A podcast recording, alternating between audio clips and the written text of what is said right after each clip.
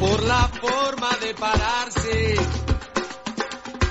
en el medio de la cancha.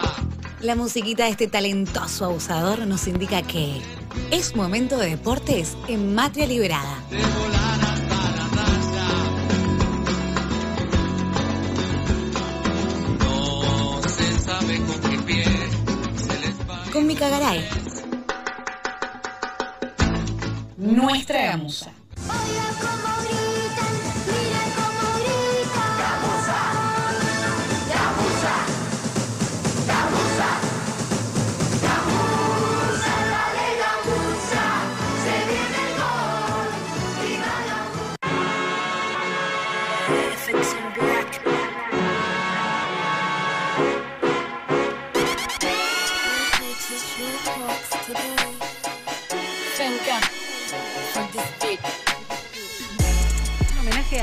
a Showmatch va a ser este programa, ¿no? Amo, gracias a la producción que preparó esa coreo para mí.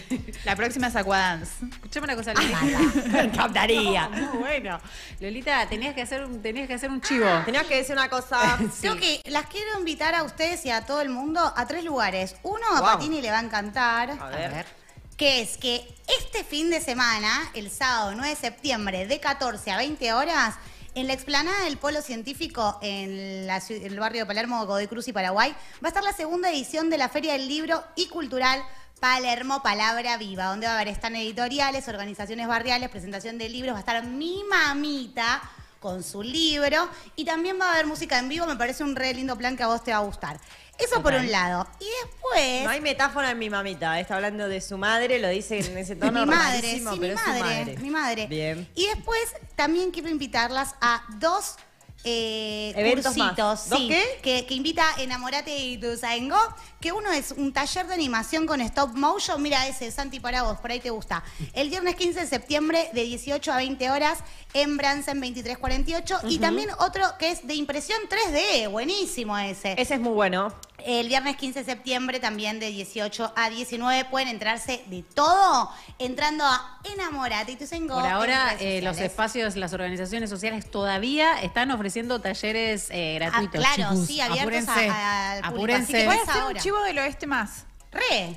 Bueno. Este sábado 9 de septiembre, desde las 9 horas, está el Encuentro Regional de Mujeres Lesbianas, Bisexuales, Ajá. Travestis, Trans, Intersex y No Binarias del conurbano oeste y noroeste. Todavía existen lesbianas, Miguel. travestis, trans, tra- Eh, todo eso en esta chicos. sociedad. Apúrense con este Apúrense. encuentro, ¿eh? Va a haber talleres, intervenciones, charlas, feria, radio abierta, festival, Sierra Cumbia Queers y eh, les digo algo más, va a estar tocando una murga que se Ah. llama La Cuarto Ah, Menguante. vos. Ah, ubico, ubico, Eh, ubico. una Mirá. intervencioncita es, sí, La ponchame, ponchame. Ponchame la cuarto menguante acá.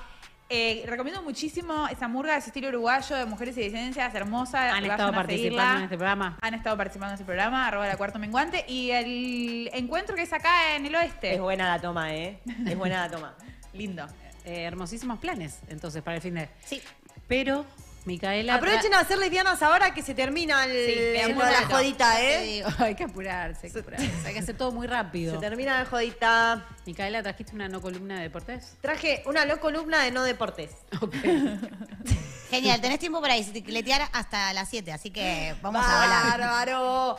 Eh, arrancamos con las secuelas de. Claro, porque pasó algo, digamos esto, pasó algo que fue algo muy importante, pasó la semana pasada y Mica no estaba porque estaba triunfando en un comercial, Sí. que es que renunció toda la, La selección, la entera de, España. Nosotras no nos a- ni atrevimos a tocar ese tema. La selección femenina de España. A ver, resulta algo. De- desde que terminó el Mundial, eh, en aquella columna de fin del Mundial mencionamos lo de Rubiales previo a las declaraciones y al comunicado de Jenny Hermoso, la jugadora que se ve afectada por ser la imagen que representa toda esa violencia, pero que no es la única jugadora afectada por eh, estas ciertas maneras de, de, mm, abusar de la Ya miembros de la federación.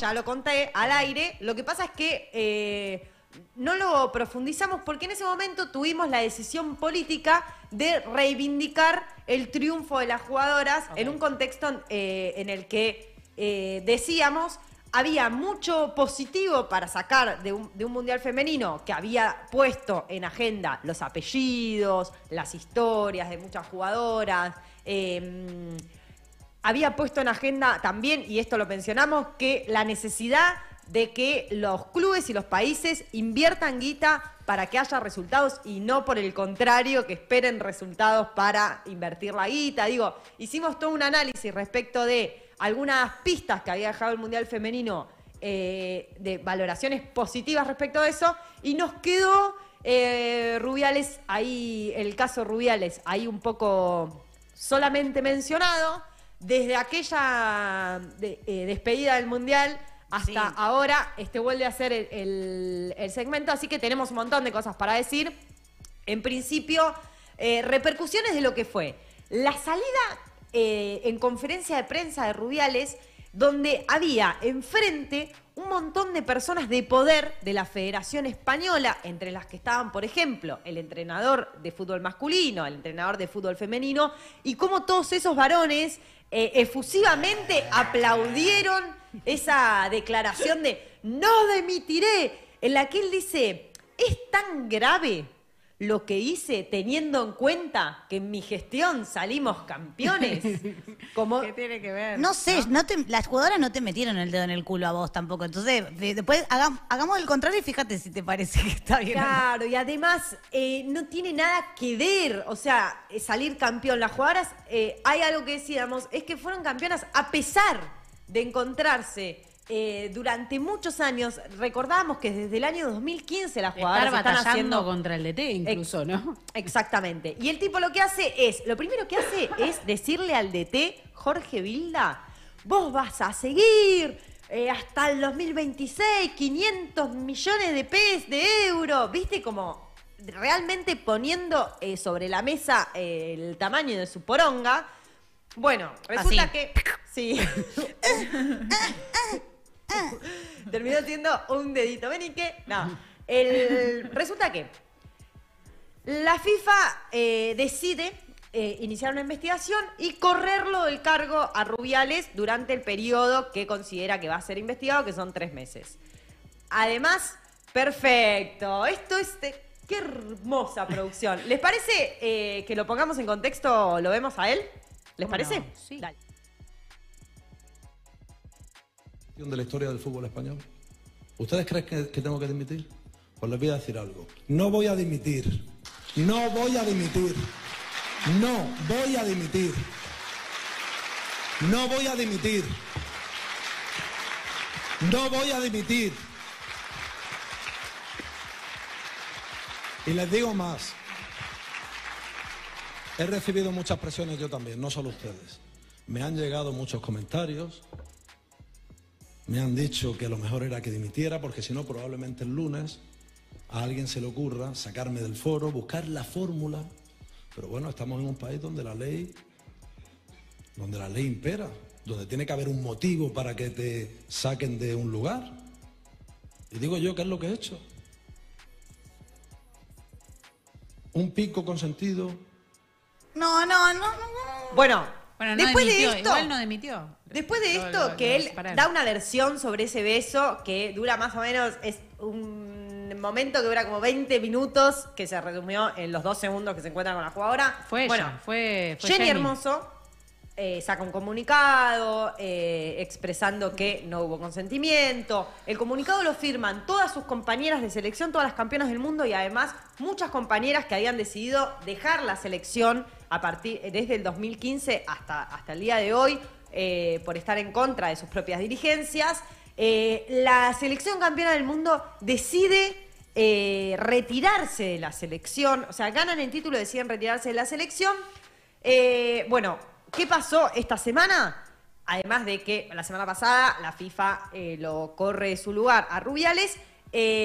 bueno, la Federación Española, que queda en manos de- de los, de los consecuentes, eh, lo corren del cargo a Jorge Vilda. Jorge Vilda deja de ser el entrenador de la selección femenina y también le cae bastante la prensa y la opinión pública española al entrenador de fútbol masculino que bien se lo ve ahí aplaudiendo. Él sale a dar explicaciones de cómo, eh, diciendo que ese momento lo tomó por sorpresa, que él esperaba que renuncie y sin embargo sale el pelado así a hacer un discurso muy efusivo en Bueno, no contra de entonces, si Bueno. estás tan en contra de lo que está diciendo. Bueno, es como yo al principio del programa que. ah, Bueno, medio que van testeando, veo como que pareciera que no tienen muy claro, eh, con fundamentos y argumentos, el por qué está mal eh, que una persona en la situación de poder eh, lo utilice de esa manera y sin embargo se van como midiendo por el termómetro de lo social y lo público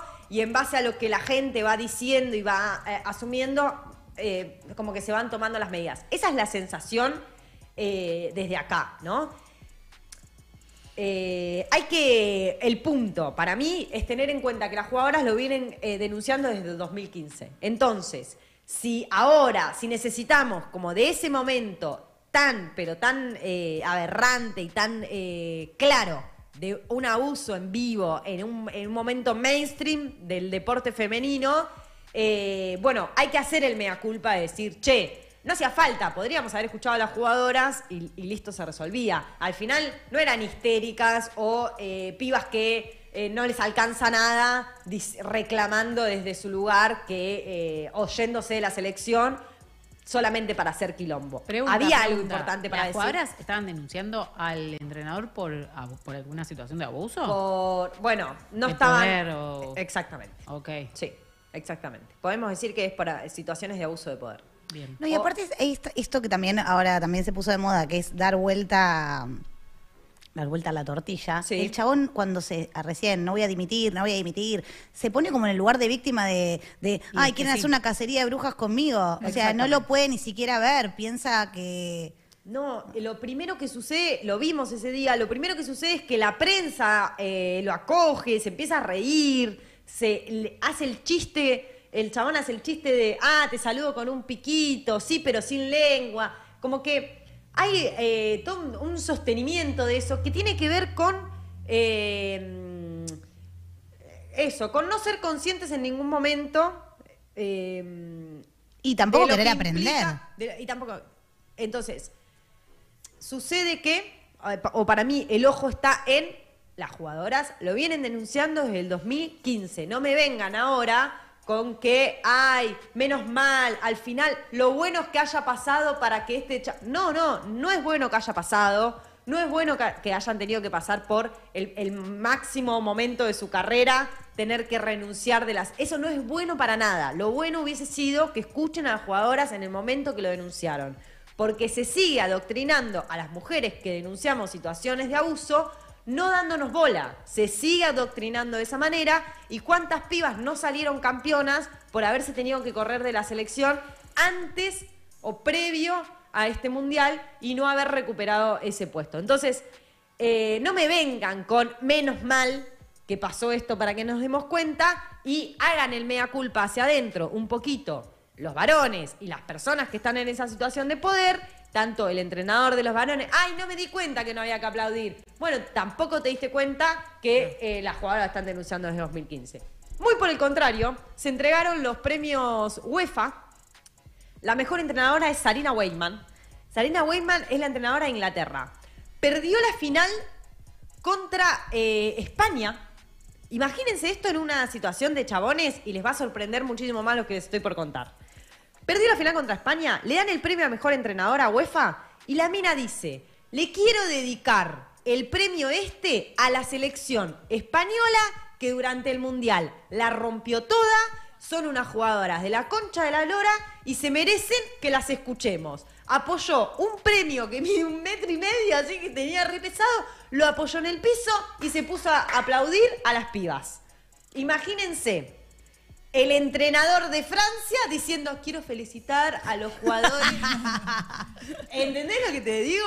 y por supuesto, la mejor jugadora que recibió el premio, Aitana, Aitana Bonmatí, jugadora española, una de las que se había bajado de la selección por estar en contra de los abusos de poder eh, de su propia federación y decidió volver, cuando recibe el premio, no solo eh, le agradece el gesto a Sarina Weyman, digo, sino que además eh, enuncia sus palabras en pos de eh, acompañar a Jenny Hermoso y a todas las jugadoras que pasan por esa situación y entre otras cosas manifiesta que es una garcha haber sido campeona del mundo y tener que estar hablando Ay, de eso. por favor, Las únicas personas que en ese evento pusieron el- el- esto sobre la mesa, por supuesto, fueron dos mujeres, que son Obvio. las dos mujeres que se vieron afectadas por esta situación. Entonces, en la medida en que dejemos de, o en que sigamos viendo el problema como un problema de locas, un problema de las otras, algo que le pasa a las pibas, y eh, no nos hagamos cargo de que es un problema estructural, que tiene que ver con relaciones de poder, que pasa en todos los ámbitos donde se desarrolla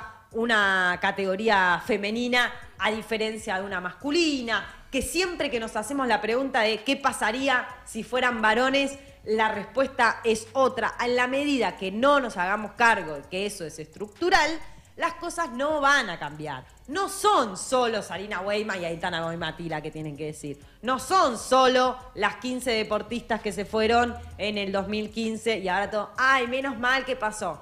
No, vieja, háganse cargo de eh, lo que le toca a cada uno. Ok. Ah. Bueno, un traguito de algo para la muchacha de los deportes. Vamos eh, con otro tema polémico. Upa. Muy polémico. Les voy a dar a elegir. Eh, no, no les voy a dar a elegir. Ah, Ay, sí. Eh, bueno, ¿Argentina o deporte transmundial? ¿Argentina Deporte trans- fútbol o deporte transmundial? Deporte transmundial. Transmundial. ¿Transmundial? Bien. ¿Vos qué querías decir? No, lo de Argentina lo diremos en algún otro momento. Podemos dejarlo para el trencito de los miedos. Eh, Trencito de los miedos. Amo que se llame así, por favor.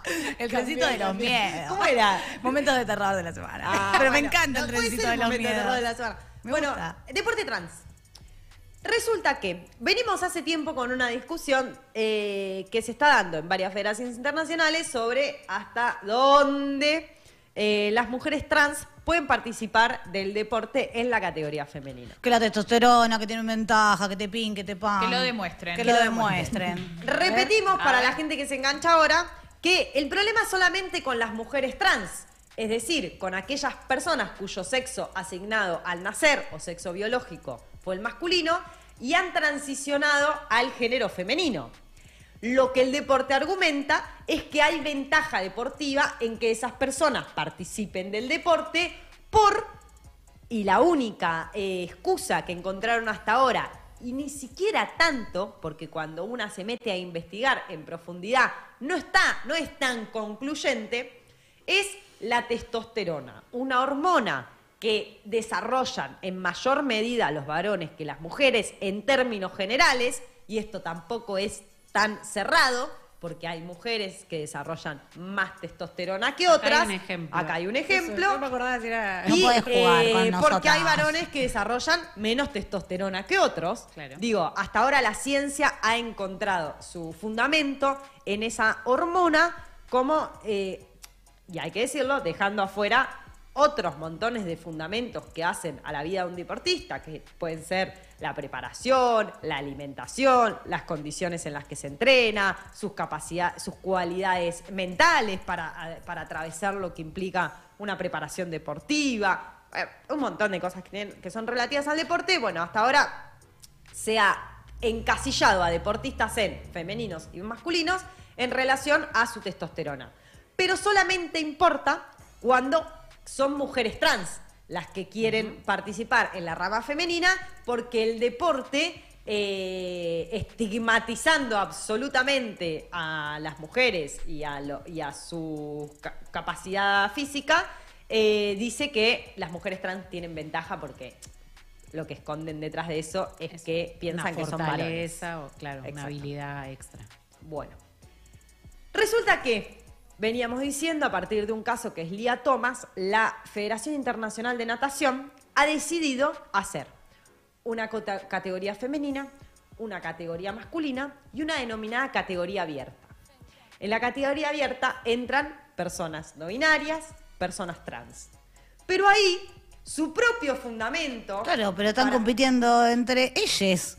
Y Pará, es la primera La vez que se testo- hace esto. y la testosterona en ese andarivel, no entiendo No nada. pasa nada. Porque es como decirte, lo- las mujeres, los varones, los raritos. La bolsa de gatos. La, la bolsa de gato, todo junto. Si sos mujer trans o varón trans, es lo mismo. Si sos eh, quizás una mujer que no, eh, no cla- que no ca- eh, cla- calificó para la competencia, pero bueno, puede ir también. Si sos un varón que tampoco, bueno, también puede entrar a categoría abierta. Eh, les no binarios, todo lo mismo. O sea, regulamos y, eh, y operamos en pos de que no haya ninguna ventaja y los valores del deporte y la carta olímpica, pero hay una categoría de raritos, digamos. Pareciera como, sigo cuidando mis categorías para que no se vuelvan impuras. Femenino, masculino y esta gente para que se calle. anden acá. Abierta. Categoría, eh, sí, es decir, las categorías puras y la categoría abierta. Bueno, polemiquísimo, polemiquísimo, polemiquísimo. Yo no puedo ni cerrar la boca, boludo. Pero tengo una polémica más grande, Oh, que Dios. es de esta semana.